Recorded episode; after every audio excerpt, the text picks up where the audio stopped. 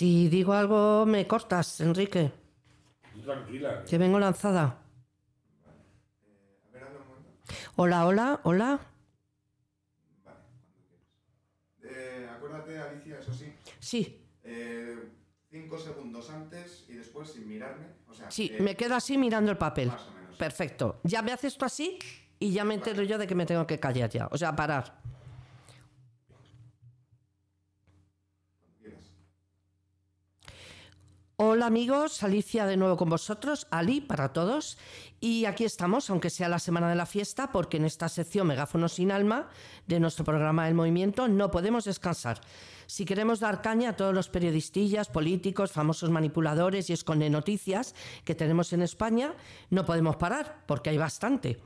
Lo bueno es que ya la mayoría no tiene éxito, ya no consiguen convencer a la gente, pero aún así a mí me gusta ser su mosca cojonera particular y esta semana vengo calentita. Porque ya basta, de verdad. O sea, se lo digo a la izquierda. Ya basta. Os he visto manipular, mentir, insultar, amenazar para saliros con la vuestra, pero ya llegar al lloriqueo ya es lo que me faltaba por ver. El Oscar es para la gran Irene Montero con su ya famosa lágrimas de cocodrilo.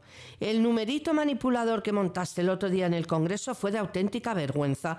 Cuando la diputada de Vox te dijo lo de Pablito, no mintió, hija. Te joda o no, estás ahí por ser pareja de... No estás por haber descubierto la vacuna contra el cáncer. Estás porque eres una inútil y una analfabeta y aún así estás en un puestazo por haber estado con Pablito. Asúmelo como tienes que asumir los cuernos. Pero decir que es violencia política y que te digan la verdad me parece de patio de colegio. Es que solo te faltó decir a la señorita que vas. Te voy a explicar despacito para que lo entiendas porque yo sé que tu cerebro necesita un tiempo para reaccionar lo que es la violencia política. Verás, la violencia política es que tu maridito se vaya a comer con los etarras y que pida además que se detengan a periodistas o que algunos miserables que forman la basura de tu partido digan que a los votantes de la derecha hay que pegarles un tiro en la cabeza. Y eso lo habéis dicho, y ningún votante de la derecha se ha puesto a lloriquear como hiciste tú.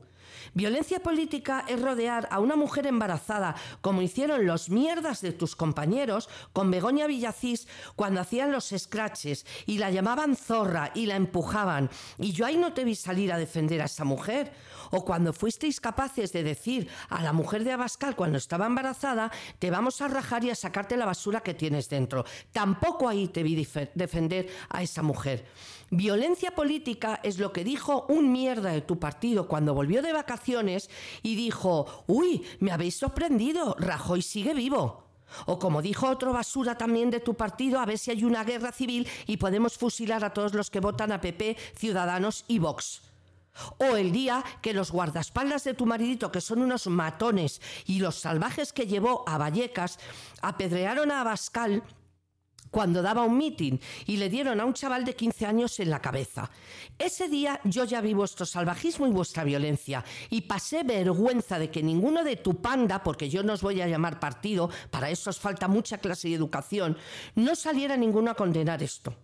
Y violencia política, para terminar, es matar a 100 millones de personas, que es lo que hizo tu asesina ideología comunista.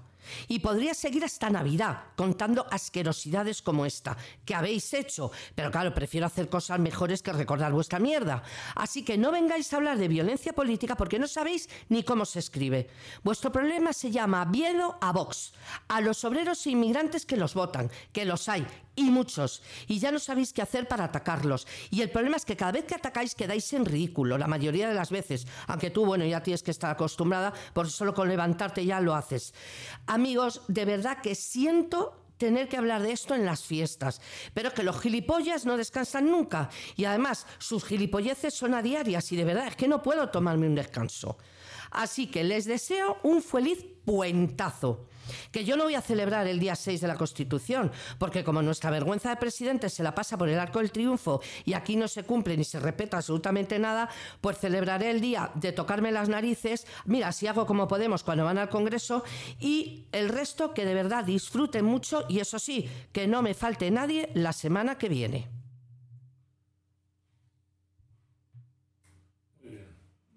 ¿Qué tal? Eh,